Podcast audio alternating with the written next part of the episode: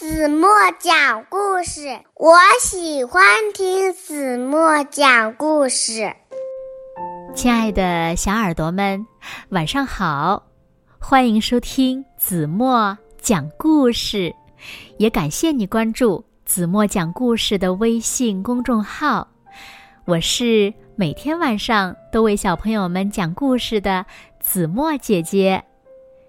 今天呀，子墨要为小朋友们讲的故事呢，名字叫做《会打呼噜的小乌鸦》。小耳朵，准备好了吗？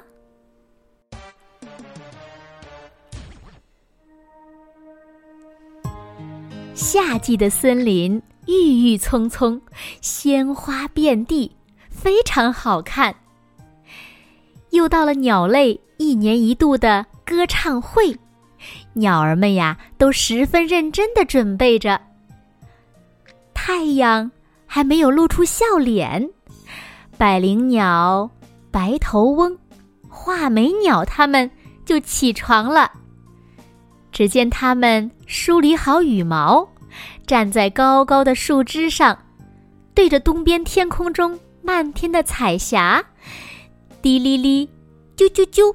叽叽叽的唱起歌来。小松鼠听到歌声，从树洞里钻出来，说：“真好听呀！”它坐在洞口，一边吃着松子儿，一边竖着耳朵听着唱歌。毛毛虫在歌声中睁开眼睛，它伸了一个长长的懒腰，说。嗯，美好的一天又开始了。没错，没错，美妙的一天在歌声中开始啦。小猴子一边在树枝间荡来荡去，一边美美的听着歌。只有小乌鸦愁眉苦脸的缩着脖子，站在树枝上不肯开口。小猴子一扭头，看见了没精打采的小乌鸦，忍不住问道：“喂，小乌鸦，过几天你们的比赛大会就要开始了，你为什么还不练习唱歌呀？”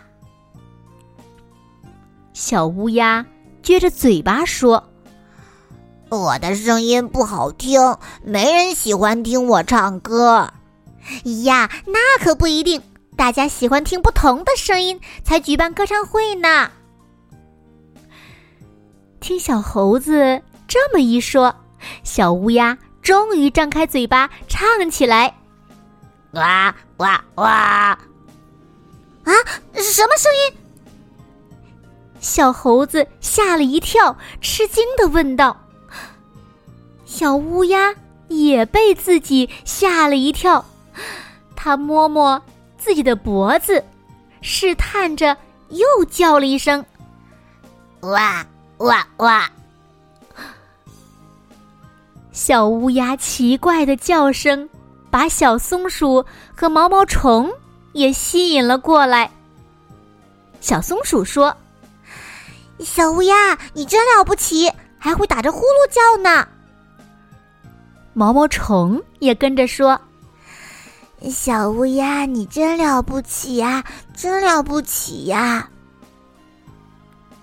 小乌鸦听到小松鼠和毛毛虫这么说，心里美滋滋的。哇哇哇，呼噜噜，哇哇哇，呼噜噜。它开心的叫了起来，哇哇哇！忽然，呼噜声换成了一声猫叫，喵。这个时候，小伙伴们才注意到，在离小乌鸦不远的一个树杈上，小花猫正在揉眼睛。不用问，刚才的呼噜声是小花猫发出来的。小花猫说：“它晚上。”捉了一夜的老鼠太累了，清晨，听着小鸟们的歌唱，像听催眠曲一样睡着了。原来是这样，小伙伴们都笑了。聪明的小猴子出了个主意：“嘿，干脆你俩来个二重奏吧。”小乌鸦看着小花猫问。嗯，那小猫咪，你愿意陪我一起唱吗？小花猫挠挠头说：“喵，可是这是你们鸟类的比赛呀，没说我们兽类也能参加呀。”小松鼠马上抢着说：“嗨，那也没说不允许兽类参加呀。”于是。小花猫和小乌鸦一起练习，哇哇哇，呼噜噜，哇哇哇，呼噜噜。歌唱会这一天终于来了，轮到小乌鸦上台了。只见小乌鸦站在台上，小花猫拿着麦克风藏在台下。哇哇哇，呼噜噜！哇哇哇，呼噜噜！他俩的歌声虽然不是最优美的，但却是最独特的，也给大家带来了很多的快乐和惊喜。最后，鸟类之王凤凰给小花猫和小乌鸦颁发了一个。创新奖。好了，亲爱的小耳朵们，今天的故事呀，子墨就为大家讲到这里了。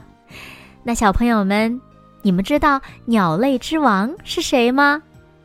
那最后，小乌鸦和小花猫赢得了什么奖呢？快快留言告诉子墨姐姐吧。好了，那今天。就到这里了。明天晚上八点半，子墨依然会在这里，用一个好听的故事等你回来哦。你一定会回来的，对吗？那如果小朋友们喜欢听子墨讲的故事，不要忘了在文末点赞和再看，或者是转发到朋友圈，和你的好朋友一起共享子墨讲的好听的故事，好吗？当然了，如果允许的话，也欢迎小朋友们点击一下文中出现的小广告，只要点开就可以了。因为你们的每一次点击呀，腾讯后台都会给子墨一个小小的奖励，是作为子墨姐姐每天辛苦给小朋友们讲故事的奖励哦。谢谢你们喽！好啦，那现在睡觉时间到了，小朋友们有没有刷牙？洗脸、洗脚丫呢？有没有轻轻的闭上眼睛呢？让我们一起伴随着一首好听的歌曲，进入甜蜜的梦乡吧。晚安喽，明天见。了，月亮